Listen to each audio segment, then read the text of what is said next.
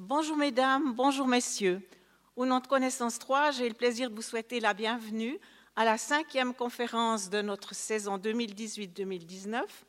Après Jacques Dubochet, notre prix Nobel cantonal national, nous avons eu le plaisir d'entendre une série sur les Indiennes et la traite négrière. Et aujourd'hui, changement complet de sujet, nous passons à la nutrition. Avec ce titre légèrement provocateur, Demain, tous véganes. Il y a quelques années, euh, je faisais partie du groupement d'études biologiques et on avait organisé une conférence sur l'alimentation. Et un des orateurs avait eu une formule assez saisissante pour introduire son exposé. Dis-moi ce que tu manges, je te dirai qui tu es. Et on pourrait faire une parodie de ça pour les véganes. Dis-moi ce que tu ne manges pas et je te dirai qui tu es. Normalement, l'être humain est omnivore, c'est-à-dire qu'il mange de tout. Et il partage ce privilège avec les rats et les cochons. Les autres animaux sont moins omnivores. Les végétariens ne mangent pas de viande, mais ils peuvent manger du poisson ou des produits issus des animaux. Pendant longtemps, avant de parler de véganisme, on parlait de végétaliens. C'était les gens qui mangeaient uniquement des produits d'origine végétale, des protéines d'origine végétale. Et maintenant arrivent les véganes qui bannissent tout produit issu d'animaux, y compris, par exemple, le miel ou bien le cuir. Je ne sais pas si vous vous rappelez, il y a quelque temps, il y a eu une polémique à propos d'une recrue qui voulait bien faire son service militaire, mais il ne voulait pas porter des souliers en cuir. Donc c'est vous dire que ça atteint quelques sommets. Comme pour traiter ce sujet sensible, il n'y avait personne de plus qualifié que notre cher président de Connaissance 3, Roger Darioli, qui s'intéresse depuis très longtemps à la nutrition. Alors je vais vous donner quelques éléments de sa biographie. Il est né en Valais, il a fait ses études de médecine aux universités de Lausanne et de Zurich. Ensuite, il a fait une formation postgraduée au CHUV avec son doctorat, une formation postdoctorale à Paris en nutrition à l'Université du Texas. Il a été professeur associé de médecine à la faculté de biologie et de médecine de 1992 à 2008. Et il manifeste un intérêt dès le début de ses études de médecine et jusqu'à ce jour pour la nutrition dans les domaines de la néonatologie, des soins intensifs et de la santé en général. Et dans ses, dans ses activités pardon, actuelles, il est président du conseil de fondation de l'Institut suisse des vitamines, vice-président de la Société suisse de nutrition, président du groupe d'experts Action Santé à l'Office fédéral de la santé publique 2010-2017 et membre de la Commission fédérale de l'alimentation, coprésident du rapport sur le véganisme. Avec tout ça, vous allez être sans doute bien intéressé par ce qu'il va nous raconter. J'espère pas trop convaincu, ça j'ajoute à titre personnel. Alors, bonne conférence. Claude Bernard disait toujours la même chose, les théories passent, mais la grenouille reste. Cela étant dit, il y a quand même des éléments qui sont très clairs pour nous dire que nos habitudes alimentaires et les conditions dans lesquelles on vit ont une influence très très nette sur notre devenir. Et je n'ai pas besoin de vous faire un dessin, que ceci est encore visible en l'état actuel. Vous savez qu'on a plus qu'un milliard de personnes qui souffrent de la famine maintenant, mais vous connaissez aussi ce modèle-là. Alors c'était aux États-Unis, mais il n'y a pas besoin d'aller très loin. Chez nous, on retrouve les mêmes, les mêmes euh, florilèges. Et une des éléments, un des éléments qui est particulièrement important, euh, on sait que pour tout ça, il y a une part de composante génétique. Elle n'explique pas tout la composante génétique, mais il y a un autre facteur qui est particulièrement déterminant, c'est celui du statut socio-économique des personnes concernées. Et là, on a beaucoup d'inégalités sociales dans notre pays. Alors, au fond, si je reviens maintenant sur les composants de base d'une alimentation, ça c'est ce qu'on a appris au cours du XXe siècle. Bien, sûr que les différents éléments que l'on a dans notre alimentation vont être d'abord une source d'énergie ça va être aussi euh, des éléments nécessaires à la synthèse et à la croissance des tissus. Et si vous avez ici l'embryon et le fœtus, il est bien évident que pour pouvoir se développer, se développer normalement, ben, il y aura la nécessité d'avoir un ensemble de nutriments. Puis l'alimentation, une fois que vous avez fini de grandir, ben, l'alimentation va aussi jouer un rôle clé depuis le premier jour de vie, mais jusqu'à la fin de votre vie, comme des régulateurs du métabolisme, régulateurs des fonctions cellulaires de l'organisme. Alors, en ayant dit ceci, ben, vous savez qu'on partage les nutriments en macronutriments, c'est-à-dire ce que vous pouvez voir de vos propres yeux. Ça veut dire les hydrates de carbone ou les glucides, avec les glucides lents, c'est ce que vous trouvez, c'est riche en amidon, les pâtes, les pommes de terre, etc. C'est féculent, mais vous avez les sucres rapides, c'est le sucre que vous mettez dans votre café. Puis vous avez à côté de cela, comme macronutriments, les protéines, vous les voyez aussi dans votre assiette. Euh, et ceci a une importance particulièrement déterminante comme régulateur du métabolisme, comme élément de synthèse des, des tissus et puis, vous avez également, bien sûr, une partie qui est les sources d'énergie. Un troisième macronutriment, ce sont les acides gras. Et ces acides gras, vous savez comme moi qu'on a ce qu'on appelle les acides gras saturés, je ne veux pas entrer dans la chimie, des acides gras monoinsaturés et des acides gras polyinsaturés. Et chacune de ces molécules ont des rôles spécifiques, à la fois comme régulateurs du métabolisme de fonctions cellulaires, mais ils vont aussi être impliqués dans les réplications des cellules, croissance des cellules. Puis une partie, ce sera la source d'énergie. Et on voit bien quand on vous dit de faire attention au type de graisse que vous allez consommer, mais ça va jouer un rôle clé.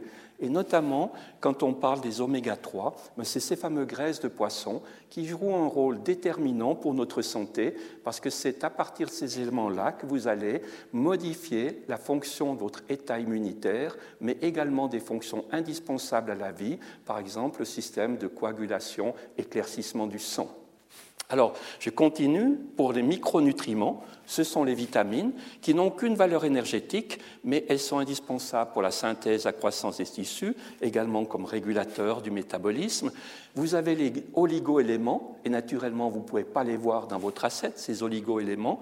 Et parmi ceux-ci, il y a ce qu'on appelle les phytochimiques. Ce sont les polyphénols. Alors, si je veux être très simple, vous connaissez tous les tanins du vin rouge. Eh ben, si vous voulez, au fond, avoir malgré tout des tanins sans boire du vin rouge, vous mangez des fruits et des légumes. Hein? ça se trouve, c'est des composants clés, phytochimiques, composants clés pour la, croissance et surtout la bonne santé des fruits et légumes que vous allez mettre dans votre assiette. Et puis, vous avez bien sûr l'eau euh, qui est nécessaire pour la synthèse, nécessaire comme régulateur. Et je terminerai par l'alcool. Et l'alcool, c'est simplement une source d'énergie. Et c'est très riche en énergie, mais par contre, ça a des effets neuropsychotropes avec ce que vous avez déjà expérimenté. À votre âge, je suis sûr que ça vous est déjà arrivé de savoir ce que c'était quand vous buvez trop. Alors, maintenant, quand je vous montre ceci, ça veut dire qu'au moment où vous allez supprimer la viande, le poisson, les œufs, les produits laitiers, au fond, vous n'avez pas seulement supprimé les macronutriments, mais vous comprenez bien que vous avez supprimé aussi quelque chose qui est important, ce sont tous ces micronutriments. Et vous voyez que ce ne sont pas tout à fait les mêmes, mais dans ces micronutriments, ben vous avez des phosphates, par exemple, qui jouent un rôle clé. Vous avez du calcium, vous avez du iode, vous avez du fer, vous avez du zinc, vous avez du magnésium. Et ces éléments-là, on ne les trouve pas ou peu dans les légumes et dans les fruits. Donc vous voyez bien que si vous allez supprimer quelque chose, il faudrait être certain de remplacer parce que c'est nécessaire au bon fonctionnement de votre organisme. Alors je continue en vous disant que oui, à l'heure actuelle, quand on est vegan, on nous dit Ah oui, mais c'est important de remplacer les protéines. Eh évidemment que c'est important. Mais il y a autre chose qui est plus important c'est de savoir que quand vous prenez du tofu, vous prenez du miso, du tempeh, du corn, du seitan, ben oui, c'est très bien, mais c'est essentiellement des produits à base de végétaux. Et étonnamment, quand je suis allé regarder sur la table de composition euh, nutritive de ces aliments, sur la table euh, à la fois l'Office fédéral de la sécurité alimentaire, on n'a pas d'informations. Et si on veut savoir ce qu'il en est, ben, il faudrait qu'on ait des études qui nous montrent dans quelle mesure ça a été modifié, ça a été trafiqué et avec quelle dose.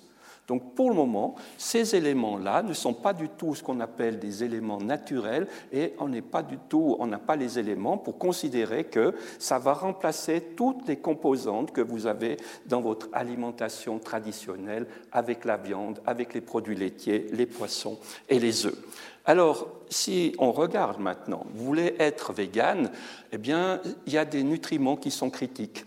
Et parmi les nutriments qui sont critiques, c'est le fer c'est le calcium, c'est les acides gras oméga 3 dont je vous ai parlé tout à l'heure. Alors je vous ai dit oui, c'est nécessaire, c'est important pour la régulation de notre système immunitaire. Oui, c'est important pour la régulation de notre système euh, de, régulation de la pression artérielle, de l'état de coagulation du sang. Mais au fond, c'est encore beaucoup plus important pour le développement euh, du cerveau et des fonctions cérébrales durant la, période euh, de la grossesse néonatale et surtout dans les premières années de vie. Et ceci est quand même dramatique parce que si nous n'avons pas une alimentation qui pourvoit, qui fournit la quantité nécessaire, ça veut dire qu'il y a les déficits qui vont être observés. Et ces déficits ne vont pas nécessairement apparaître immédiatement, mais apparaître dans les années qui suivent. Alors voilà pour une partie de ces éléments, mais vous avez aussi les protéines qui peuvent faire défaut, la vitamine B12, la vitamine D et le zinc. Alors tous ces éléments-là, ben, bien sûr qu'on peut essayer de les compenser, mais simplement de vous dire que, au fond, une alimentation qui réduit drastiquement, encore une fois, les protéines, les produits laitiers, euh, les poissons et les œufs, c'est une alimentation qui n'est pas naturelle à l'homme. Alors, pour vous dire ceci, je vais vous montrer l'évolution des habitudes alimentaires au cours de l'humanité. J'ai fait très court, hein, en passant depuis les tout premiers hommes, à peu près 3 millions d'années. Ce n'est pas beaucoup, hein, sur les 14 milliards de, la, de la, date de l'univers. Vous voyez qu'on est très, très, très, très, très, très récent. Eh bien, vous voyez quelles étaient leurs habitudes. C'était l'époque où on était les chasseurs-cueilleurs. Ici, ils étaient toujours chasseurs-cueilleurs, mais ils ont pu un tout petit peu améliorer parce qu'ils se sont étendus sur la planète dans des endroits où il y avait la possibilité de trouver de quoi se nourrir. Hein. C'est comme ça que s'est faite cette dissémination. Puis ensuite, on arrive au néolithique. Et au néolithique, au fond, ce qui s'est passé de manière très importante, c'est vers 6000 avant Jésus-Christ. C'est le moment où les humains ont commencé à se sédentariser. Sédentariser, c'était la possibilité de mettre en place l'agriculture et c'était la mise en place également des animaux, euh, d'élevage d'animaux. Donc il n'y avait plus besoin de courir à tous les coins pour trouver de quoi manger, et il l'avait là à disposition. Mais aujourd'hui, on a changé beaucoup notre mode alimentaire, et vous voyez que des éléments qui sont venus particulièrement importants dans tout ça, c'est la restriction de quantité de fruits et légumes, les sucres rapides qu'on rajoute partout, ça fait partie de ce qu'on appelle la triade addictive. C'est tellement bon quand c'est sucré, puis vous avez les céréales et les pains qui ont diminué en quantité. Les produits laitiers, ça fait toujours partie de notre, notre alimentation, mais moins que ce qu'on souhaiterait. Viande et poissons. Et puis, il y a quelque chose qui nous inquiète beaucoup, beaucoup en l'état actuel. Ce sont les aliments transformés et en particulier les aliments ultra transformés. Vous n'avez peut-être pas tout à fait connaissance de cela, mais quels sont ces aliments transformés et ultra transformés? C'est tout ce qui touche notamment les préparations pré-cuisinées. On commence à avoir des études qui nous montrent sur ces effets néfastes sur la santé. Et pourquoi je vous dis ça? Parce que quand vous regardez les véganes, ce sont des champions. L'industrie, elle a bien compris qu'il y avait un marché là. Et vous avez vu, qu'est-ce qu'on est capable de faire comme ultra transformé? Des saucisses véganes. Mais dans les saucisses véganes, je ne sais pas si vous l'avez entendu, mais on y trouve notamment de la paraffine pour faire la pellicule. Et la paraffine, c'est une huile minérale qui est toxique pour l'homme. Donc, euh, ce n'est pas parce que, au fond, c'est vegan que nécessairement ils vont échapper à ce monde de l'ultra-transformation des aliments. Alors, ça, c'est l'histoire de l'humanité, mais si on regarde comment les choses ont évolué, eh ben, on peut dire que ce n'est pas terrible, hein. on pourrait faire mieux quand même. Alors, je ne vais pas être très loin, mais ce qui s'est passé dans tout ça, c'est qu'il y a peu de changements génétiques dans notre patrimoine. On a été formaté d'une certaine manière, et puis les gros changements, c'est les changements de l'environnement et les changements de, notre, de nos comportements surtout. Alors le constat maintenant pour les habitudes alimentaires en Suisse et l'impact sur la santé, eh bien ça, vous le connaissez peut-être, c'est la fameuse pyramide alimentaire. Alors celle-là, je la connais bien, parce que j'ai présidé le groupe d'experts au moment où on a défini qu'est-ce qu'on y mettait à chaque étage. C'était un gros travail de faire tout ça sur la base des données de la littérature. Mais globalement, ça veut dire la chose suivante, c'est que euh, chaque étage représente en gros la quantité que l'on devrait mettre dans notre assiette pas nécessairement chaque jour, parce qu'un équilibre alimentaire se fait sur la semaine, voire un petit peu plus que la semaine. Et hum, au fond, ça, c'est la pyramide. Alors, la pyramide, elle nous indique également quelle est la fréquence euh, qu'il faudrait, quel est le nombre de portions qu'il faudrait mettre chaque jour dans son assiette. Alors vous connaissez les trois portions de fruits et de légumes, ça vous connaissez, les boissons vous connaissez, et puis il y a les autres choses, c'est les sucreries en petite quantité, les huiles, matières grasses et fruits à coque, chaque jour une petite quantité d'huile, et puis les produits laitiers et les viandes, poissons, tout ça c'est dans la même catégorie pour les sources en protéines, et c'est chaque jour trois portions de produits laitiers, une portion de viande, mais en aucun cas il est mentionné que la viande doit être mangée deux fois par jour ou même tous les jours. Le jour où on ne mange pas de viande pour avoir des protéines, on a la possibilité avec les produits laitiers ou bien le poisson ou bien pour ceux qui sont les adeptes du tofu, pourquoi pas. Alors, cela étant dit, ben voilà comment est-ce qu'on passe de l'un à l'autre. Au fond, une assiette, si vous avez devant vos yeux une assiette colorée, il y a bien des chances que c'est bon pour votre santé, mais c'est également le plaisir des yeux, le plaisir de, au, fond de se dire, ben voilà, on va passer un bon moment à table. Alors, euh, vous voyez que dans une assiette, il y a la partie protéique, dans une assiette, il y a la partie féculent, et puis de laisser une jolie place pour les fruits et les légumes. Alors ça, c'est l'idéal. Et vous êtes posé la question de savoir on en est où, nous, dans nos habitudes. Alors, euh, au fond, dans nos habitudes, je vais passer le suivant, mais pour vous dire que l'alimentation ne suffit pas. L'alimentation implique aussi de savoir se détendre. Et quand on parle de la diète méditerranéenne, c'est un art de vivre. Et si vous regardez comment est-ce qu'on a changé nos habitudes de vie à table, le meilleur modèle, c'est les États-Unis, où on n'a plus tellement l'envie de manger en famille. Chacun va se servir quand il a faim, à n'importe moment, dans le frigo. Donc il n'y a plus cette notion de convivialité. Et puis l'activité physique, pas besoin de faire un dessin, de savoir qu'est-ce qu'il en est. Alors voilà, la pyramide à l'heure actuelle, elle a été élaborée, ces éléments-là, à partir d'une grande enquête suisse sur la nutrition. Et puis, vous voyez que les sucreries, là, ce qui est au sommet de la pyramide, on en est à quatre portions au lieu d'une. Et puis, quand on prend les graisses et les huiles, beaucoup trop, en termes de quantité et beaucoup trop également en termes de graisse animale. Et quand je dis graisse animale, ce sont des graisses saturées euh, qui ont des effets métaboliques. Elles sont en lien direct avec des maladies telles que la surcharge pondérale, maladies telles que le diabète de type 2 qui connaît une véritable épidémie, mais c'est aussi en lien avec des cancers tels que le cancer du côlon, cancer du sein, cancer de la prostate chez l'homme. C'est une association entre les deux, il y a probablement un lien de causalité entre ces deux-là. Vous voyez que les, produits laitiers, on a deux portions au lieu de trois, mais on a trois fois trop de viande. Et qu'au fond, c'est un constat qu'il faut le faire et qu'il y a longtemps qu'on tire la sonnette d'alarme pour dire non, ce n'est pas nécessaire. Ce n'est pas que la viande est mauvaise, ce qui est mauvais, c'est Paracels, on l'avait déjà dit il y a longtemps. Le poison, c'est la dose, ce n'est pas le produit. Hein, et que la dose, il faut ni être en trop peu, ni être dans l'excès. Alors, vous voyez les produits céréaliers, eh bien, on est en dessous de ce qui serait recommandé, donc les féculents, trop ceux, et puis les légumes, on est beaucoup trop peu. Et quand on regarde, ça c'est la moyenne, mais au fond de savoir qui sont les, les personnes qui mangent le moins de fruits et de légumes, je n'ai pas besoin de vous faire un dessin, c'est avant tout les familles euh, monoparentales, c'est les gens qui ont plus de difficultés à pouvoir nouer les deux bouts. Vous connaissez ça peut-être, hein, ils mangent beaucoup de pâtes, mais pas vraiment alimentation équilibrée.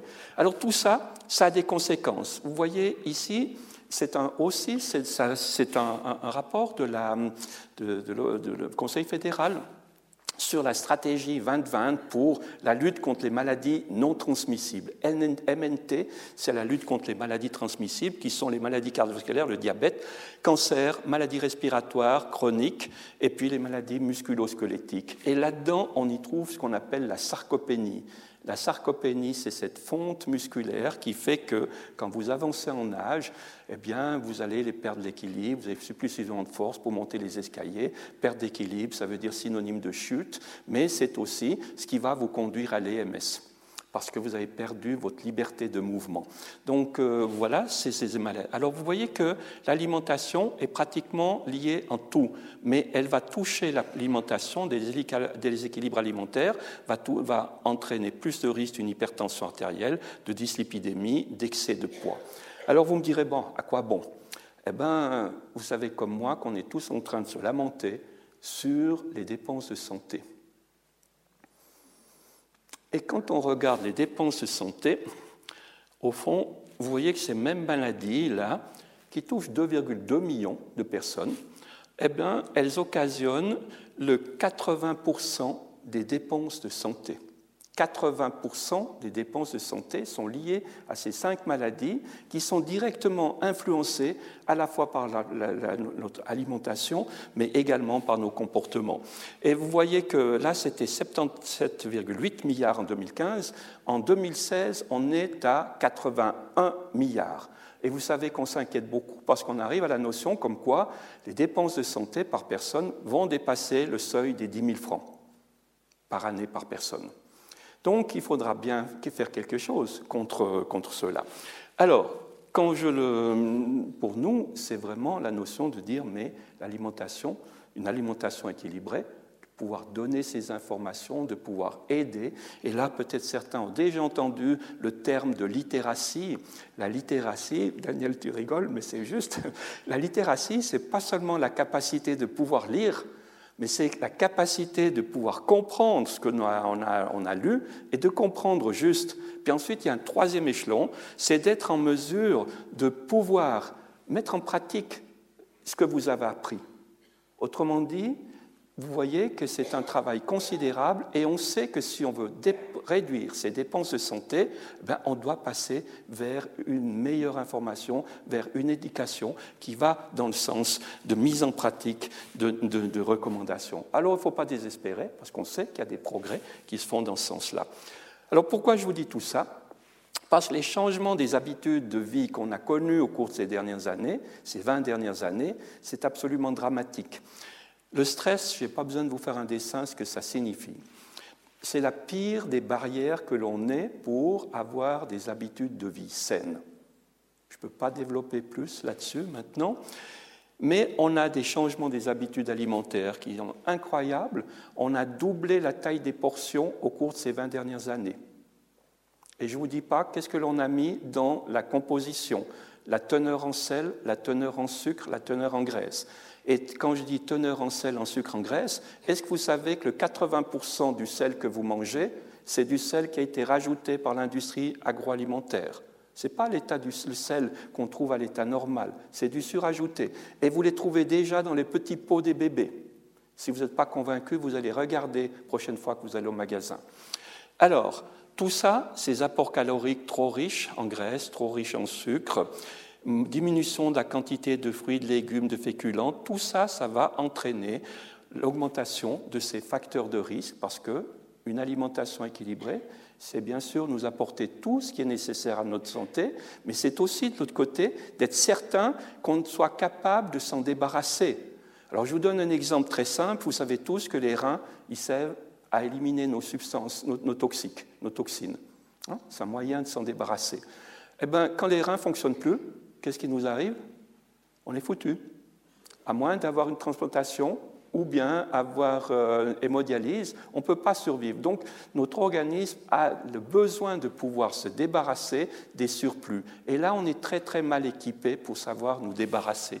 Alors c'est les facteurs de risque qui vont conduire aux maladies cardiovasculaires, qui vont conduire aux troubles cognitifs, qui vont conduire aux cancers, comme je dis, les plus fréquents. Et quand on y met ici le tabagisme, eh bien, ça vous connaissez, mais ça augmente aussi le risque du diabète. Donc on a là ce qu'on appelle des déterminants non médicaux majeurs pour modifier notre santé, mais encore faut-il deux choses. On ne peut pas mettre toute la responsabilité sur l'individu. On a tendance à dire, mais c'est la responsabilité individuelle. Mais non, mais il faut regarder qu'est-ce qu'il en est du point de vue structurel. Quelles sont les conditions?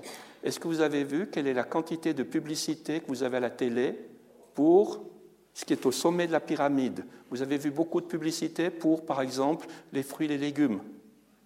Hein? Ça n'est pas. Je veux dire, on est dans un modèle économique qui fait que ce n'est pas si simple. Si jamais je vous laisse regarder une émission de TV, temps présent, ça date d'un mois à peu près, et le titre était Le Conseil national nuit à notre santé.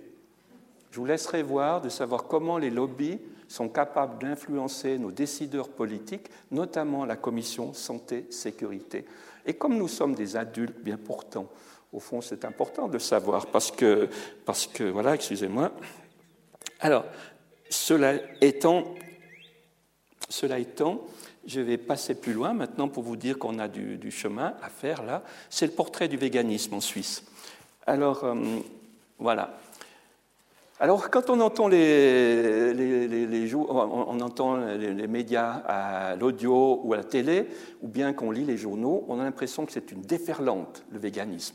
Ça, succès. Oui, le succès, il est croissant dans les journaux, mais dans la population, ce n'est pas tout à fait ça. En 1992, il y avait 1,9% de la population suisse qui disait qu'elle ne mangeait pas de viande. En 1997, une enquête faite par Suisse Vegan, c'était 2,3%, 3,3% chez les femmes, 1,2% chez les hommes. Dans la région zurichoise, 3,2%, dans la région lémanique, 1,2, 1,5. Pourtant, les romans sont toujours plus prend à l'initiative, mais on ne sait pas s'ils ont plus de sagesse. Moi, je crois qu'ils ont plus de sagesse, les romans. Euh, 1992-2012, euh, les enquêtes suisses sur la santé, toujours sur le même modèle, ben, vous voyez qu'on a passé de 1,9 à 2,7 un peu plus chez les femmes que chez les, les messieurs. Une enquête de Proviande, ben, évidemment, eux, ils sont très intéressés de savoir comment va être leur business de savoir quelle est la quantité de gens qui va diminuer la, consommation de viande. Alors, ils étaient à 6%. Et puis là, il y a une étude de Michael Sigrist, qui est prof au, Poly à Zurich, euh, dans l'étude des comportements des consommateurs. Lui, il a trouvé 3%. Une étude, autre étude suisse-alémanique, 2% de végétariens, 10% de véganes. Donc, ça voudrait dire 0,2%. Maintenant, si on regarde cette enquête, c'est une grande enquête qui a été financée par l'Office fédéral de la sécurité alimentaire et ça s'appelle menus.ch. Elle est intéressante, cette enquête, parce qu'elle a été faite dans un échantillon représentatif de la population suisse. Et puis, il y avait une interview en face à face entre les personnes qui avaient participé à l'étude et puis des diététiciennes, qui permettaient de vraiment mieux comprendre quelles étaient leurs habitudes alimentaires. Et vous voyez qu'au total, on arrivait là à 4,7% de gens qui ne mangeaient pas de viande. 1,77, c'était des végétariens, des flexitariens, ça veut dire qu'ils mangent de temps en temps de la viande, parfois pas, et puis des, des pesco-végétariens 1,39 et les véganes 0,38%. Mais il est difficile d'avoir des chiffres exacts parce que cette étude n'était pas faite pour identifier spécifiquement les véganes. Par contre, il y a une autre étude qui a été faite ici par SwissVeg, association grande fêtière des véganes en Suisse. Elle a été faite par, euh, par sondage et ça a été fait par un institut de sondage Démoscope. Malheureusement, ils ne mettent rien, il n'y a pas d'évidence pour savoir quelle était la méthodologie utilisée. On sait qu'il y avait un peu plus de 1000 personnes interrogées, mais il n'y a rien de plus. Et vous avez entendu comme moi qu'ils ont connu des soucis euh, démoscopes par rapport à leur qualité du travail fourni. Cela étant dit, c'est quand même des chiffres qui sont là, et vous voyez qu'eux sont avec 3% de véganes, donc entre 0,38 et 3%, vous voyez que c'est un facteur pratiquement de 1 à 8 des végétariens 11%, des semi-végétariens 17%, euh, euh, et puis des omnivores. Alors, comme on le savait auparavant, il y a moins de véganes en Suisse romande qu'en Suisse alémanique, et puis vous voyez, on pouvait s'y attendre, à savoir que les véganes, on va les trouver avant tout chez les jeunes, plutôt que chez les personnes âgées.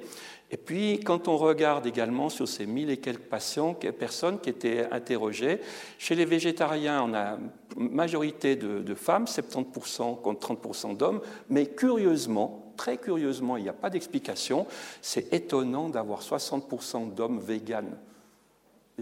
C'est bizarre parce que ça ne correspond pas du tout. Mais au fond, ce que je vous donne, c'est simplement les chiffres dont on dispose à l'heure actuelle. Et puis ici, vous avez la durée pendant laquelle les personnes ont indiqué avoir suivi une diète végane. Alors, euh, moins de deux ans, c'est cette proportion-là, un peu plus de la moitié. Vous avez 3 à 5 ans qui représentent un peu moins d'un quart, un peu plus ici pour les 6 à 12 ans, et puis ceux qui sont 11 à 30 ans, ben, c'est une toute petite minorité. Et quand c'est comme ça, c'est toujours très difficile de savoir mais qu'est-ce que ça va devenir? Parce que en termes d'alimentation, vous avez des effets peut avoir des effets immédiats si vous arrêtez de manger, ça c'est sûr, mais, mais, quand vous modifiez vos, vos, habitudes, ça peut prendre du temps jusqu'à les, les maladies apparaissent. Alors, maintenant, la question est de savoir quelles sont les motivations des véganes. Et c'est toujours euh, cette étude, c'est une étude que j'ai reprise d'une publication qui est, française. Vous voyez que le numéro 1, c'est le droit à la vie des animaux. Le numéro 2, c'est la santé un quart des participants considèrent que la motivation essentielle pour devenir vegan, c'est la protection animale, mais pas la santé qui figure au premier rang. Puis vous avez d'autres euh, motivations qui sont, par exemple, préservation des ressources actuelles, amélioration des performances, parce que je ne sais plus quel champion c'est pas Djokovic, parce que lui, il est sans gluten. On n'a encore pas vu si c'est vraiment ça. Mais il y a toujours des gens qui disent euh, euh, voilà, moi j'ai des biceps absolument extraordinaires depuis que je suis vegan je peux tout de suite vous rassurer, parce que si vous voulez faire des muscles, il faut faire un effort. Ce n'est pas la diète qui va suffire. Vous ne faites pas de muscles si vous n'avez pas un travail d'effort. Et ceux qui font les haltères, ils savent bien pourquoi. S'ils n'avaient pas besoin de faire les haltères, eh ben, ils auraient arrêté. Mais on les voit toujours dans les centres. Puis vous avez la, oh, pardon, vous avez la, chose suivante, c'est la répulsion pour euh, l'abattage des animaux, des régions religieuses, il peut y avoir ça, la philosophie, c'est les antispécistes, et puis l'économicité et euh, pour des questions esthétiques. Alors, si on prend maintenant notre enquête suisse, là, le SwissVeg, eh bien, vous voyez que la santé, ce n'est pas l'argument majeur, c'est le dernier argument. Un tiers d'entre eux considèrent qu'ils deviennent véganes pour des raisons de santé. Donc ça ne figure pas au rang des priorités, la santé. Par contre, par contre, c'est les deux éléments clés, l'écologie et puis surtout l'éthique, la protection animale.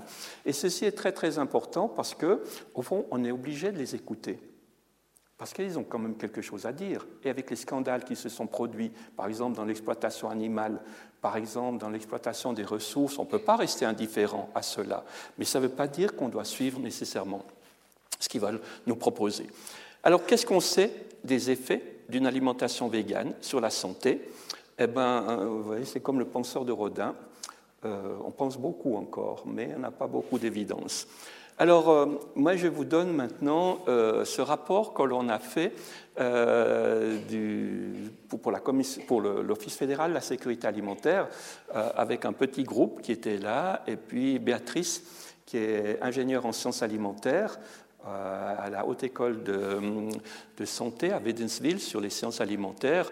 Et puis, on avait ici un philosophe historien de la médecine Ici, un pédiatre. Euh, là, c'était une diététicienne enseignante à la Haute École de, Genève.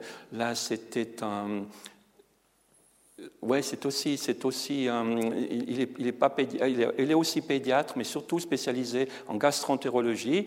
Euh, Katrina, elle était gynécologue à, à, Bâle, et puis il y avait Diego, Diego Santini, il était le représentant de l'association végane de SwissVeg. On avait l'envie, j'avais l'envie qu'il y ait un représentant des véganes pour rédiger ce rapport. Alors, au fond, maintenant, la question, c'est que ce qui nous était posé par l'Office fédéral de la sécurité alimentaire, c'était de nous dire faites-nous savoir quelles sont les évidences scientifiques qu'on a recueillies depuis 2007, date du dernier rapport, pour savoir qu'est-ce qu'on doit conseiller à la population. Donc je reviens maintenant strictement sur euh, le, mandat qui nous a été donné. Quelles sont les évidences? Qu'est-ce que l'on sait? Qu'est-ce que l'on ne sait pas? Alors pour répondre à cette question, eh bien, il y a une des préoccupations majeures, notamment quand on raisonne en termes de santé publique, ça reste toujours d'actualité. Primum non nocere. Et ça fait aussi partie du premier principe éthique. Le premier principe éthique de toute corporation, c'est la bienfaisance contre la malfaisance. Hein. c'est un des éléments clés. Alors, euh, au fond, quand je vous dis ça, c'est qu'on peut regarder quels sont les niveaux d'évidence du point de vue scientifique selon le type d'études que l'on peut consulter. Et quand vous avez des articles promotionnels ou peu de polémiques, ça veut dire que ça n'a pas de valeur scientifique. De même que les anecdotes, ça n'a pas de valeur scientifique. Quand il y a Madame un tel ou Monsieur un tel qui dit pour moi tout est bien, il n'y a pas de problème de devenir vegan, au fond ça n'a pas de valeur scientifique, c'est juste une valeur anecdotique et que ce qui est dit maintenant, peut-être dans deux ans, ce ne sera pas pareil. C'est l'avis basé sur sa propre expérience, donc c'est euh, anecdotique. Les avis d'experts, c'est non plus pas très loin comme, euh, euh, degré, niveau d'évidence. Puis après, on a ce qu'on appelle les études observationnelles. On va suivre, par exemple, on va regarder dans une population donnée qu'est-ce qu'il en est des caractéristiques des gens qui mangent vegan versus ceux qui ne mangent pas. Ça, c'est un des éléments qui est souvent, souvent utilisé et vous pouvez bien comprendre que là, une grande difficulté que l'on a, c'est de savoir comment vous allez choisir le groupe contrôle.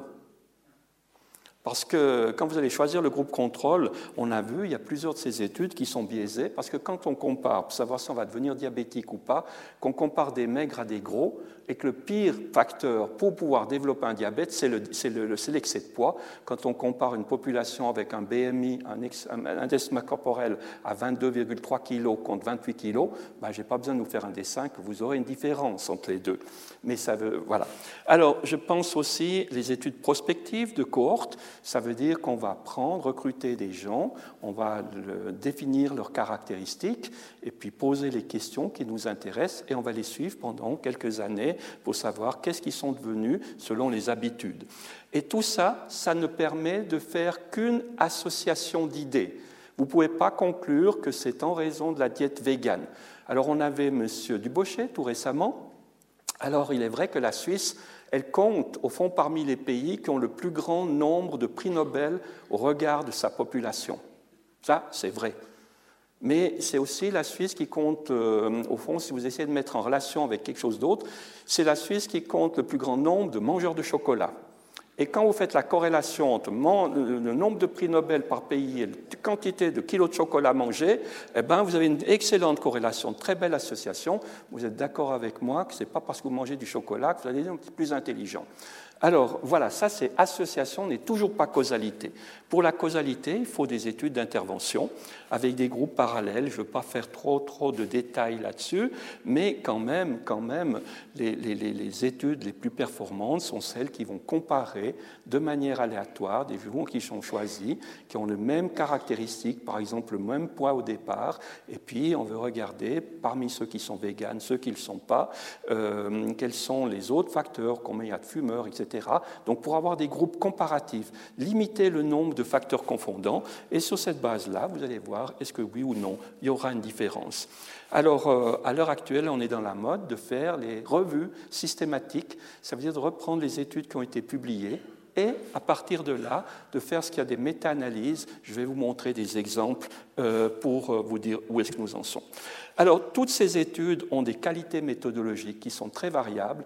Et malheureusement, dans le domaine des véganes, comme souvent dans le domaine de la nutrition, on est très dépourvu. Parce que qui finance les études? Eh bien, si ce n'est pas l'État, c'est des groupes d'intérêt. Et malheureusement, on est très très dépourvu dans le nombre de ces études, en particulier des études de qualité. Alors, euh, pour vous dire ceci aussi, notre rapport, on a fait évaluer par des experts externes la qualité des études, on peut les classer selon le niveau d'évidence. Et puis, notre rapport, je peux vous dire aussi, c'est qu'il a été mis en consultation comme tous les rapports pour la, pour, euh, à la Confédération, a été mis en consultation dans différents groupements. Et ce qui en est résulté, c'est ce qui a obtenu l'avis. Tout le monde était d'accord pour dire que les conclusions, elles étaient adéquates. Alors, je vais laisser passer maintenant un message très très clair. On a j'ai mis en préparation, mais c'est déjà fait, il est dans notre rapport. Au fond, ce que j'aimerais vous dire, c'est que la quantité calorique mangée par les, par les, par les véganes, elle est elle, varie selon les, selon les, études. Et vous voyez qu'ici, on prend les recommandations suisses, c'est entre 2000 et 2500 calories par jour. La population générale suisse est à 2200, et les végétariens étaient à 2200, et les véganes étaient à 2400. Mais si je regarde au fond, qu'est-ce qu'il en était en Angleterre chez les véganes, ben vous voyez que c'était en dessous de ceux qui étaient, euh, les femmes c'était 1800, les hommes 2132, en Belgique c'était 2300. Globalement, la quantité calorique, si vous suivez un régime vegan, au fond, vous êtes pratiquement certain de couvrir vos apports, vos besoins énergétiques. Euh, quand on, regarde le, reste, on peut dire pour les macronutriments, encore une fois, vous les connaissez, je l'ai indiqué tout à l'heure, il n'y a pas de problème en étant vegan ou végétarien. Vous couvrez en macronutriments. Où c'est un petit peu plus délicat, c'est dans les apports, par exemple, en calcium. Et vous voyez que hum, des apports en calcium, là, chez les véganes, au lieu d'avoir les 800 mg par jour, en moyenne, c'est 817. Mais si vous avez la tête dans le four et les pieds dans le congélateur, à l'ombilic, la température, ça va? Hein, il faut toujours regarder les, extrêmes. Et vous voyez ici, quand on met 285 d'écart euh, de, déviation standard, ça veut dire qu'on a une partie des gens, ça veut dire qu'à peu près 30% qui sont en dessous de, 800. Donc on a une partie de gens qui sont en dessous de ces apports-là. Si vous prenez ici par exemple la vitamine D, il faudrait 10 microgrammes et vous voyez que les apports c'était 0,1. Et si je prends ici la vitamine B12, absolument indispensable au fonctionnement notamment, de notre cerveau, eh bien, vous voyez que c'est 0,2 au lieu de 2, 10 fois moins. Donc, on sait qu'on a des problèmes. Et malgré tout, pour cette étude qui était faite en Suisse, avec pas un très grand nombre de sujets, l'Institut suisse des vitamines y a participé, mais ce que je peux dire par là, c'est que hum, les véganes étaient des gens qui appartenaient à des, mouvements véganes. Donc ils savaient qu'ils devaient être supplémentés. Et pourtant, ils ne faisaient pas.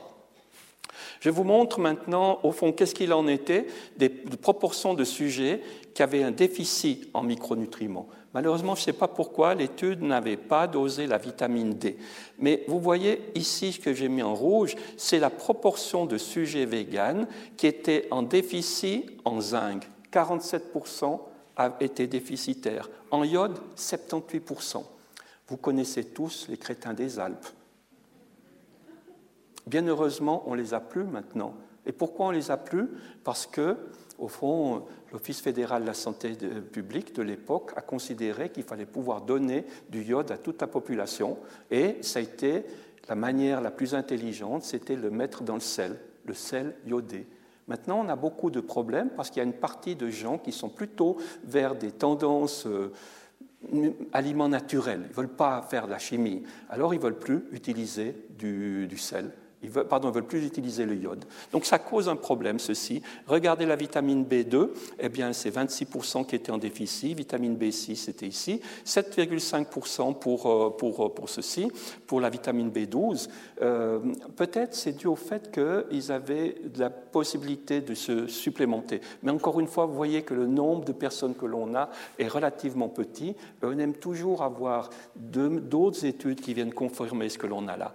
Regardez ici la, la ferritine plasmatique, alors euh, on met des limites qui sont en 15 et 300. Mais à l'heure actuelle, les nouvelles normes qui sont pour la, la, ferritine, ce n'est pas 15, c'est 40.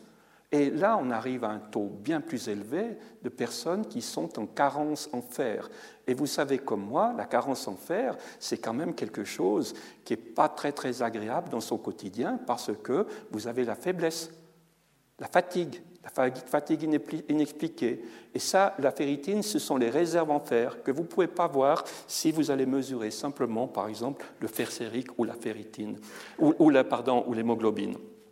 Alors, ce que l'on sait, c'est qu'il y a des personnes qui sont à risque de carence, et j'aimerais que vous reteniez ça. C'est en particulier dans certaines phases de la vie. C'est la grossesse et l'allaitement c'est la petite enfance et l'enfance, parce qu'ils sont en plein développement. Mais c'est aussi les périodes de croissance quand on touche les adolescents, et ça va un peu plus loin que les adolescents. Savez-vous à quel moment on constitue son capital osseux? Eh bien, c'est depuis les premiers euh, instants de vie jusque vers l'âge de 30 ans. C'est à ce moment-là que vous allez créer votre capital osseux et que quand vous avez un capital qui est déficitaire, je n'ai pas besoin de vous faire un dessin, c'est de vivre ce que l'on a vu.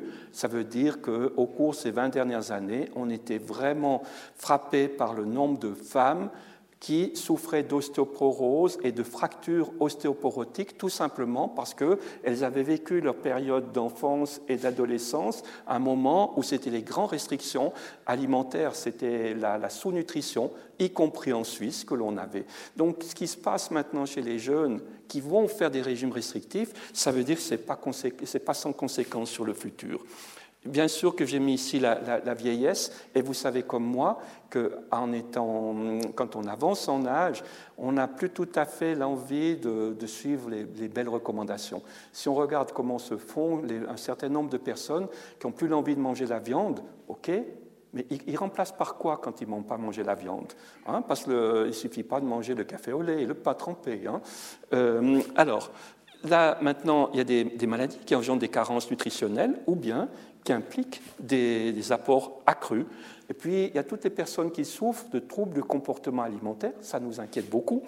Et au fond, cette alimentation végétalienne ne convient pas à monsieur et madame tout le monde, car pour pouvoir être adéquat, pour remplacer au fond ce que vous avez exclu en, supprimant les produits que je vous ai dit, ben, il faut être vachement futé pour le, faire. Et puis, on va y venir tout à l'heure là-dessus.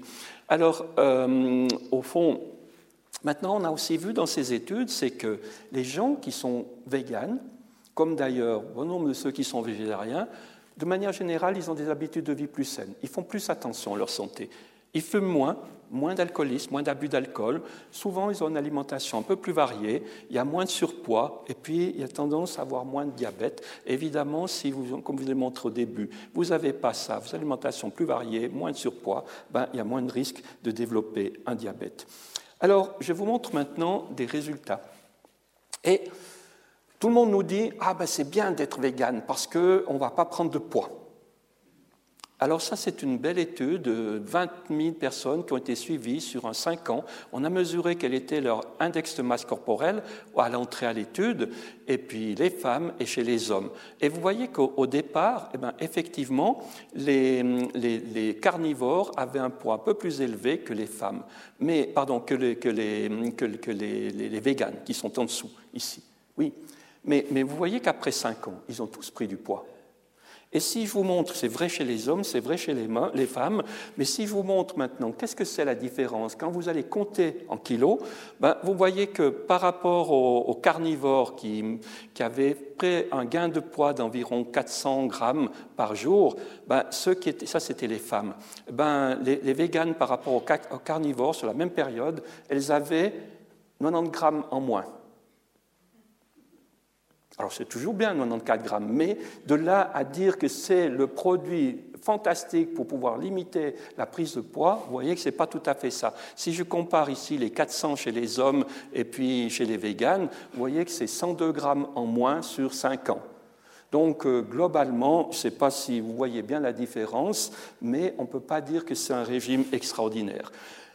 Alors voilà, ça c'est ce qu'on appelle une méta-analyse vous avez les différentes études qui ont été faites pour tester la diète végane contre un groupe contrôle qui était des gens qui, euh, qui mangeaient, ici c'était pauvre en graisse végane, ça c'était pas du végane, pauvre en graisse végane, ça c'était le pauvre en graisse végane, pauvre en graisse végane, pauvre en graisse végane, et puis là c'était des régimes contrôle qui étaient différents les uns des autres. Alors, vous imaginez que hum, cette ligne-là, c'est le mur qu'il ne faut pas traverser. Et quand j'étends les bras, si mes bras, c'est ça, c'est ce qu'on appelle l'intervalle de confiance, va croiser ce mur, ça veut dire que statistiquement, ça n'est pas significatif. Et quand vous voyez un large intervalle, des bras très larges, ça veut dire que les résultats sont très très hétérogènes. Il y aura des gens dans le cadre de cette étude qui auront pris du poids et puis il y a ceux qui ont diminué des poids. Et quand on dit que ce n'est pas statistiquement significatif, ça veut dire la chose suivante, c'est que cet effet-là peut être dû au hasard. Hein? C'est la part du hasard dans la différence que vous allez observer. Alors, vous voyez que dans ce cas-là, en moyenne, c'est moins 2,5 kilos qu'il y a eu sur des durées d'études de 12 semaines au maximum à 96 semaines. Et vous avez ici 11 participants, 8 ans de participants, 64 participants, 155, etc., des petits nombres. Et quand vous allez regarder les résultats, ben, vous voyez que sur l'ensemble de ces résultats, pas significatif, pas significatif, la salée, pas significatif, c'est juste pas significatif, pas significatif, il y en a deux ici qui sont significatifs. Et je dois dire que dans la plupart de ces études, elles n'étaient pas orientées pour répondre à cette question-là. On a fait ce qu'on appelle une analyse complémentaire. Alors, au fond, est-ce que c'est plus et c'est moins? Ce que je peux vous dire, c'est que tous les régimes font perdre du poids. Et le gros problème, vous savez comme moi, c'est qu'est-ce qui se passe au moment où vous allez arrêter votre régime euh, hypocalorique. Et c'est ce qu'on appelle l'effet yo-yo, que vous connaissez bien. Le meilleur moyen de grossir, c'est faire un régime amaigrissant. Alors, euh, Là, on a vu sur le poids corporel, ici, c'est chez les diabétiques toujours des études contrôlées de savoir est-ce qu'un diabétique, est-ce qu'il a un grand avantage à faire un régime vegan par rapport aux autres régimes. Alors on retrouve le même principe. Vous voyez qu'il y a quatre études ici qui sont avec du vegan contre des diètes contrôle. 7 patients contre 4 dans l'autre groupe, 49 euh, contre 50, 5 contre 6, 22 contre 21, etc. Globalement, tout ce que l'on a, c'est 120 personnes qui ont été étudiées dans le groupe vegan contre 138. Euh, la durée de l'étude, ben, vous voyez que c'était par moyenne, c'était 28 semaines, c'est quand même pas une vie, hein, 28 semaines. Et puis, vous pouvez voir la chose suivante, c'est que si on fait la moyenne, on a 0,39% d'hémoglobine en moins. L'hémoglobine se compte en, en, pourcent, c'est-à-dire le pourcentage de votre hémoglobine qui est sucré. Euh, idéal, c'est 6,5. Donc, ce n'est pas, pas rien du tout, mais ce n'est pas extraordinaire non significatif, juste significatif, pas significatif, pas significatif. Donc, euh, vous voyez, quand on a ces études-là, on n'a pas de quoi se, se, vanter pour dire Ah oui, c'est quand même quelque chose qu'il faudrait recommander. Puis ici, c'est la pression artérielle. Alors, je ne vous demande pas de lire tout ce qui est là, mais c'est toutes les études qui ont euh, des études d'observation. Alors, des études d'observation qui ont essayé des, des, études qui sont courtes, mais dans les études qui sont courtes, on montre quand même que les apports en calcium et en vitamine D qui sont déficitaires ont de l'influence sur le, sur le développement de l'os. Puis on nous dit, ah oui, mais il n'y a pas de risque de fracture osseuse. Mais pour avoir le risque de fracture osseuse, pour ceux qui sont compétents, il s'agit d'avoir atteint des limites basses de densitométrie osseuse. Quand vous êtes relativement haut, vous n'y êtes pas encore, mais il faut songer que c'est quelque chose qui va progresser pendant des années. La santé mentale, ça nous inquiète beaucoup parce qu'il y a aussi des études qui sont très divergentes. Les adventistes ont toujours des résultats fantastiques, et c'est possible, parce que quand ils sont dans leur milieu, au fond, il y a une acceptation très forte de leur mode de vie, une acceptation très forte de leur, régime. Mais chez nous, vous avez imaginé ce que c'est d'être vegan? C'est comme si vous mettez un petit peu au banc de la société, parce qu'on va vous garder de travers. De vivre vegan en l'état actuel chez nous, c'est quand même pas quelque chose de simple.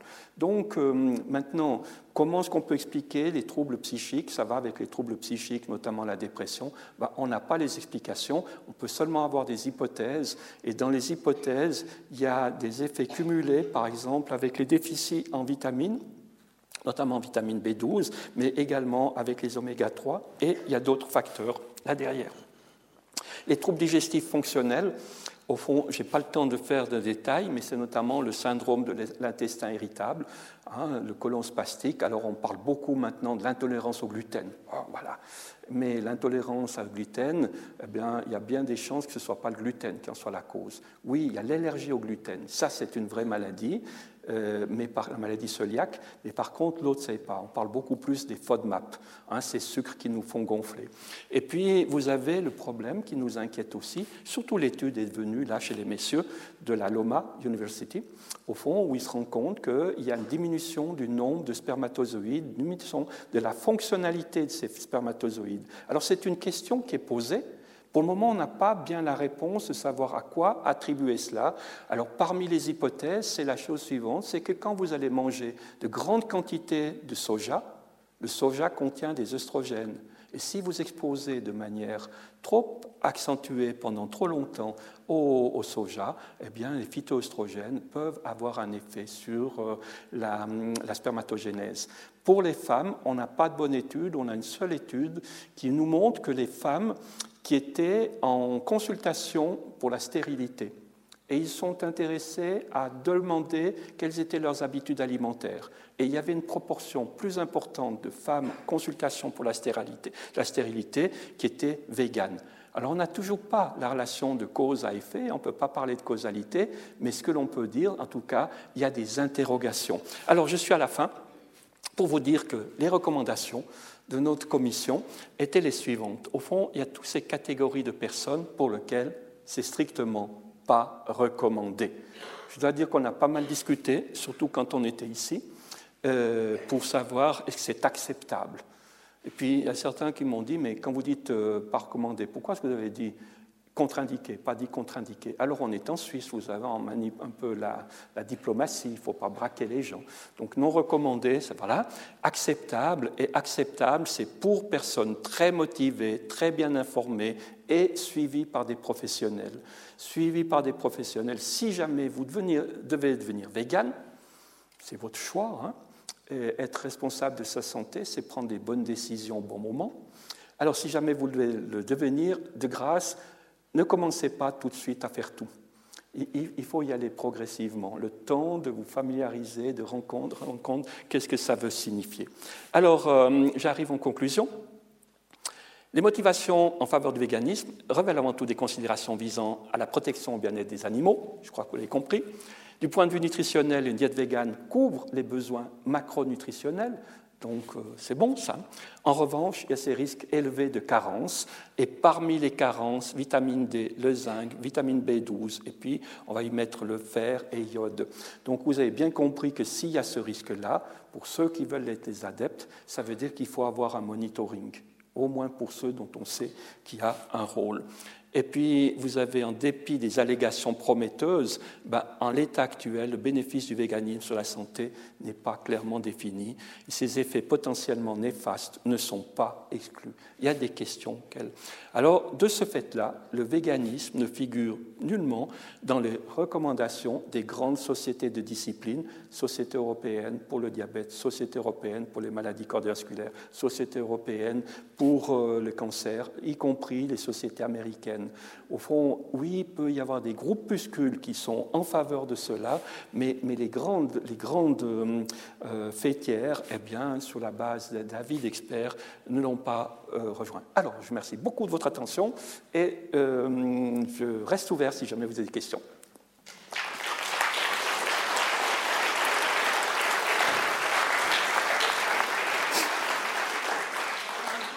Roger, pour cet exposé extrêmement clair.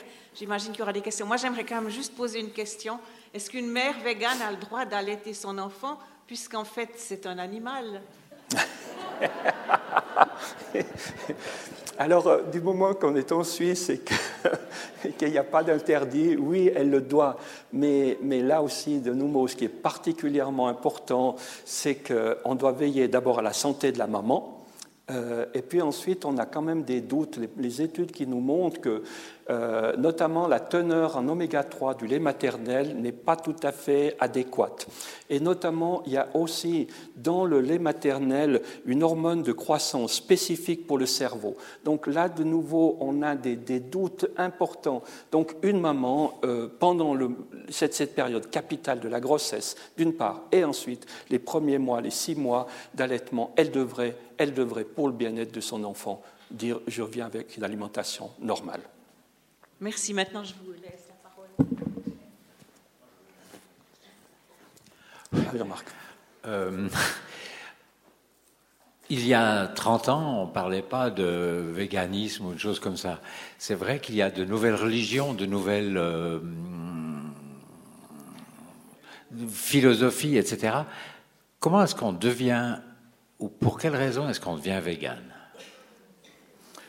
c'est une bonne question. Euh, il y, a plusieurs voies qui sont possibles. Comme je l'avais montré sur une des diapositives, pour certains, c'est des raisons philosophiques, pour d'autres, c'est des raisons, au fond, d'indignation.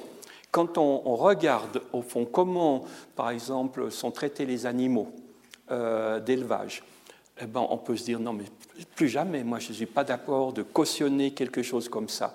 Et on n'est pas sorti de l'auberge. Je ne sais pas si vous avez vu comment ça se passe en l'état actuel, peut-être pas chez nous parce que c'est quand même beaucoup plus contrôlé. Mais quand vous regardez comment ça se passe, notamment en Chine, notamment dans des pays dans lesquels l'industrie agroalimentaire euh, s'implante, notamment euh, il y a, l'Afrique dans laquelle il s'implante, mais, mais c'est hallucinant, c'est hallucinant. Alors, euh, au fond, qu'est-ce qu'on peut faire dans tout ça? Eh ben, C'est simplement d'être attentif et puis d'exiger d'avoir la traçabilité des produits qu'on va mettre à votre disposition. Alors, ça, c'est une des raisons, donc ça peut être l'indignation. Mais il peut y avoir ces raisons, ces raisons philosophiques aussi de devenir vegan.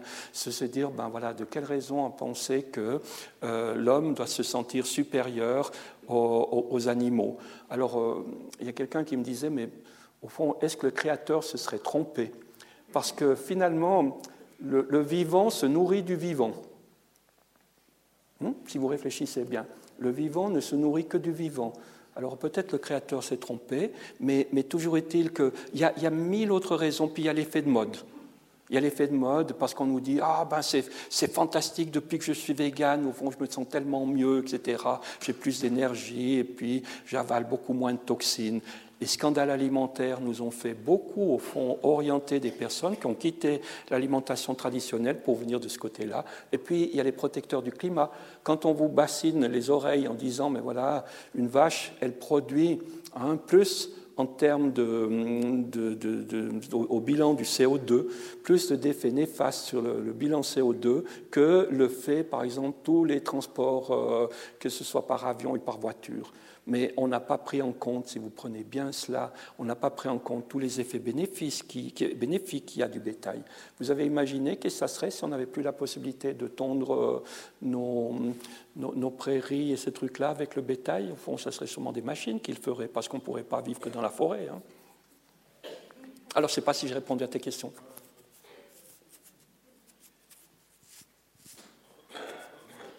Moi, je voudrais savoir si on a décidé, pour quelque raison que ce soit, de limiter euh, sa consommation de viande. Est-ce qu'il y a à privilégier plutôt la viande rouge ou la viande blanche? Euh, Qu'est-ce qu'il vaut mieux conserver? Alors, ce que l'on peut dire, c'est toujours c'est la question de la dose. Hein. Et au fond, quand vous avez une variété des produits, vous avez plus de chances de pouvoir apporter à votre organisme les, nutriments qui sont nécessaires. Parce que la composition de la viande, elle va dépendre beaucoup de ce que va manger l'animal. Hein, on l'oublie beaucoup. Et que la nourriture des poules n'est pas celle des vaches, elle n'est pas celle des cochons. Et à l'heure actuelle, on transforme beaucoup cela. Quand vous regardez, par exemple, vous êtes en mesure d'obtenir des vaches qui produisent jusqu'à 50 kg de lait par jour. Mais pour 50 kg de lait par jour, elles ne mangent plus de l'herbe. Elles vont manger des farines. Alors vous connaissez le scandale des farines animales.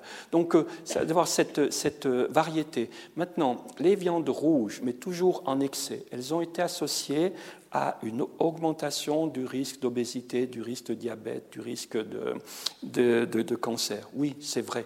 Mais euh, dans ces viandes rouges, on a souvent inclus les viandes rouges transformées, ça veut dire toutes les charcuteries. Alors, euh, vous savez aussi, comme moi, la prochaine fois que vous irez au supermarché ou dans un magasin, vous allez regarder l'emballage et voir tous les additifs et les conservateurs que l'on va mettre pour pouvoir conserver ces viandes transformées. Et ça, ça joue un rôle néfaste. Donc, si je reviens au, départ, il vaut mieux manger un petit peu de tout, de, varier, aussi bien que vous variez les légumes, aussi bien de varier la viande. En ce qui concerne la teneur en graisse, par exemple, la viande rouge, elle est, plus élevée que la viande blanche, ça c'est sûr. Mais les progrès ont été faits au cours de ces 20 dernières années pour réduire la quantité de graisse qu'on a dans, la viande, et ceci a été fait en partie par l'alimentation, mais aussi parce qu'on tue les bêtes plus tôt. Vous, avez vu que c'est très vite, il faut, il faut, les engraisser au plus vite pour, euh, au, fond, obtenir le maximum de, protéines et, moins de graisse. Est-ce que j'ai répondu à votre question?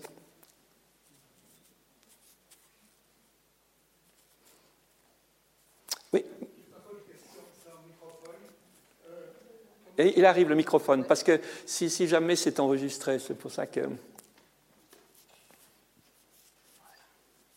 Comme, comme grands-parents, on peut avoir parfois quelques soucis, en particulier un, petit enfant qui, qui devient vegan en dehors de grossesse, en dehors de situations particulières, il me semble, après vous avoir entendu votre excellente conférence, qu'il faudrait quand même quelques supplémentations qui soient organisées. Vitamine B12, peut-être vitamine D, éventuellement oméga 3, acide gras oméga 3. Mm-hmm. Quel est votre sentiment? Donc, en dehors de, situations particulières, disons une, une jeune fille de 20 ans, alors, euh, mais oui, je suis mille fois d'accord. Alors, les grands-parents, vous savez comme moi qu'ils ont l'avantage sur les parents, ils sont un petit peu mieux écoutés que les parents. Euh, il y a moins de, confrontation entre les deux. Donc, vous jouez un rôle clé pour pouvoir les conseiller. Mais pouvoir les conseiller, c'est d'abord les écouter. Parce que si vous les mettez directement en opposition, au fond, il n'y a aucune chance. Alors ça, c'est le premier point, dire qu'est-ce que tu penses, etc. Puis après, oui, oui, bien sûr. Alors là, on aimerait beaucoup, par exemple, dans les milieux scolaires, de les rendre attentifs à cette notion-là, de savoir qu'est-ce que signifie pour eux d'avoir une alimentation qui va les priver de toute une série de substances qui sont nécessaires. Oui, il faut supplémenter. Alors, je ne vous l'ai pas dit, mais vous l'avez sûrement entendu quand je l'ai mentionné, que quelqu'un qui veut être vegan, oui, il doit être suivi de manière très attentive. On ne va pas s'y opposer parce que c'est un choix individuel, même si on a des, restrictions. Après, quand euh, c'est plus grand, ben, c'est les médias qui peuvent jouer le rôle. Puis après, c'est ce qu'on appelle des, influenceurs d'opinion. Si une copine, elle a compris que ce n'était pas tout à fait bien, ben, on va faire la même chose que ça a été fait, par exemple, avec le tabagisme chez les jeunes, chez les jeunes filles. Hein. c'est avec le, le lien des, jeunes influenceuses qui étaient capables de, les faire raisonner, puis dire ben, euh, ben voilà, moi j'ai décidé d'arrêter parce que j'aimerais pas avoir une pauvre idée déjà 28 ans. Hein, voilà. Est-ce que j'ai répondu à votre question? Oui? À propos de la supplémentation en oméga 3, oui. Euh, les, les véganes euh, risquent de rencontrer un problème puisque vous parliez de l'origine des oméga 3 essentiellement des poissons gras. Oui. Bon, je sais, vous avez indiqué tout à l'heure qu'il y a des oméga 3 dans certaines huiles végétales comme l'huile de noix, l'huile de colza. Euh, est-ce qu'on peut trouver en supplémentation des oméga 3 d'origine végétale? Alors, les longues chaînes, non pour autant que je sache, les longues chaînes. Parce que quand on, prend de l'huile de colza, oui, on a des oméga 3, mais c'est un acide gras à 18 atomes de carbone. Je ne veux pas rentrer dans les détails. Et puis, pour avoir les longues chaînes, il faut arriver à 22, 24. Et ça, c'est que euh, la personne elle-même qui va pouvoir le faire. Alors, au fond, oui, on sait que quand on va prendre de l'huile de colza, on a une certaine capacité à transformer ce 18 atomes de carbone, alcide alpha-linolénique, en euh, eicosa, docosa, etc. Donc, on a une certaine capacité. Maintenant, je n'ai pas la connaissance qu'on est en mesure de pouvoir les, les, fabriquer euh, synthétiquement. Je ne crois pas que ça existe parce que ça coûte assez cher pour le faire. Donc ce qu'on propose à ces gens-là, c'est de manger des noix, des amandes, etc., des substances végétales qui ont un certain contenu en espérant qu'elles vont pouvoir euh, avoir. Et après, c'est de dire, ben, on va vous donner par exemple du krill. Hein, c'est peut-être euh, à la limite encore le krill euh, entre, un, animal et puis le végétal. D'abord vous remercier. Je veux d'abord vous remercier pour votre conférence. Ça m'a rendu doublement service parce que, d'après ce que j'ai vu et entendu, ça, ça, me confirme que je ne dois pas changer mes habitudes. pour autant qu'elles soient bonnes. ça va très bien. C'est-à-dire que je mange trois fois par mois maximum de la viande blanche.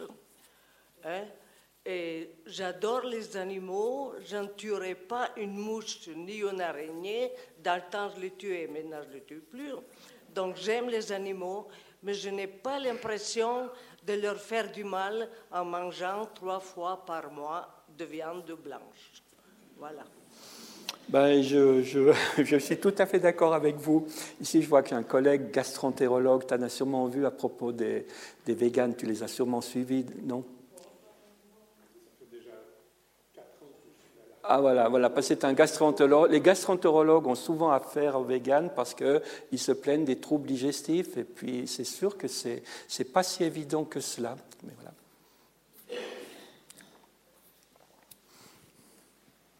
avez parlé de la population suisse disant qu'elle est euh, mangeuse de, chocolat. Oui. Un des pays les plus importants ou bien oui, par tête d'habitant, euh, c'est nous qui en mangeons le plus. Oui. Par tête d'habitant. Mais dans la tête d'habitant, c'est compter, tous ceux qui viennent en Suisse, pas seulement pour mettre l'argent dans les banques, mais qui repartent avec du chocolat. Hein. Euh, donc ces statistiques, elles tiennent compte de la, quantité produite et vendue, et puis c'est rapporté à la population du pays. Parlant du chocolat, c'est quand même pas euh, un aliment naturel. Alors, est-ce qu'il euh, est, qu'il est préférable de manger du chocolat noir, par exemple, ou au contraire Alors euh, là, ce qui est important pour le chocolat, c'est de voir s'il est fait avec les produits de base. Euh, tout à fait classique, il n'y a pas de problème. Mais vous savez que, comme moi, euh, pour pouvoir mettre la matière grasse, l'industrie a trouvé que c'était beaucoup plus intéressant d'utiliser l'huile de palme et que l'huile de palme n'a rien à faire dans nos assiettes, parce que c'est des graisses saturées qu'on a déjà en excès. On est déjà trop loin pour cela. Donc euh, le chocolat noir ou le chocolat blanc, après, ce qui est la, différence, c'est que hum, en termes de quantité calorique, c'est la même chose. Hein. Le chocolat, c'est presque une plaque de chocolat, c'est l'équivalent d'un menu pour euh, un menu pour un plat principal. Hein, c'est entre 500 et 600 calories. C'est un peu plus si jamais vous mettez des noisettes là-dedans. Donc, euh, que ce soit le blanc ou le noir, c'est la même chose. Après, euh, vous avez un tout petit peu plus de ce qu'on appelle ces phytochimiques, ces, ces polyphénols ou ces tanins. Vous en avez plus dans le chocolat noir et c'est pour ça qu'il est un petit peu plus astringent. Alors, quand ils prennent du chocolat blanc, il est au lait et puis il est un peu plus doux. Vous avez remarqué, c'est un petit peu plus sucré. Alors euh, voilà, ça c'est la, différence. Globalement, globalement, ce que l'on peut dire, c'est que le chocolat noir, en tout cas dans les études qui sont faites, c'est des études d'association, hein, ce n'est pas des études d'intervention, montrent qu'il y a des effets bénéfiques à la fois pour le cerveau, mais pour la dépression, mais aussi sur la pression artérielle. Donc euh, un petit avantage, semble-t-il, sur les études d'observation pour le noir. Vous avez aussi parlé d'huile euh, tout à l'heure, euh, d'huile de palme. Oui. L'huile de colza est meilleure Y a-t-il une huile qui, est meilleure pour la santé? elles sont très différentes en termes de contenu en acides gras. Donc, je vous ai dit, il y a des acides gras saturés, des monoinsaturés et des polyinsaturés. Mm. Tous ces trois catégories, ils ont des rôles spécifiques sur le fonctionnement de notre organisme. Maintenant, quand vous prenez de l'huile de colza, vous avez à peu près une grande partie qui est du monoinsaturé, il y a relativement peu de saturé, et puis dans la partie polyinsaturée, c'est là où on trouve les oméga 3. Hein, et, c'est pour ça que, au fond, pour nous, c'est quelque chose d'intéressant parce que notre alimentation traditionnelle, elle est dépourvue en oméga 3. Je ne sais pas combien d'entre vous mangez tous les jours encore une salade avec, euh, avec les noix ou bien les tartines l'après-midi avec les noix. Donc, euh, et puis, combien d'entre vous mangez du poisson, des poissons, euh, des poissons gras? Donc, si on n'a pas ça, on est, on est dépourvu. Vous avez la chance aussi, si vous mangez du fromage d'alpage, il est riche en oméga 3. Et juste vous dire, quand on dit qu'il est riche, un gramme et demi, c'est vos besoins journaliers d'oméga 3, un gramme et demi. Donc fromage d'alpage, pourquoi le fromage d'alpage? Parce que là-haut, les vaches, elles mangent encore de l'herbe.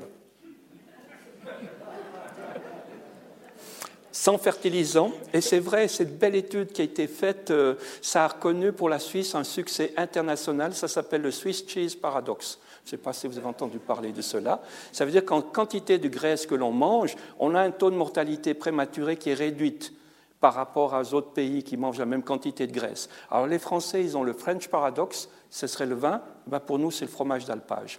Alors euh, voilà, donc ça c'est pour dire l'huile. Maintenant, si vous mangez de l'huile de palme, c'est plus de 60% des graisses saturées. Il n'y a pas d'oméga 3 là derrière. Et comme nous avons une alimentation tellement riche en acides gras saturés, ça veut dire qu'il ne faut pas encore charger plus le bateau. C'est simplement ça. Donc en elle-même, par exemple pour les populations d'Indonésie, d'Afrique, c'est une denrée fantastique, mais, mais, mais ils ont des, quantités de graisse dans l'alimentation. S'ils arrivent à 15% des calories sous forme de graisse chez rien, nous, on est à 35-38% des apports caloriques et on a quasiment le double de graisse saturée par rapport à ce qui est recommandé.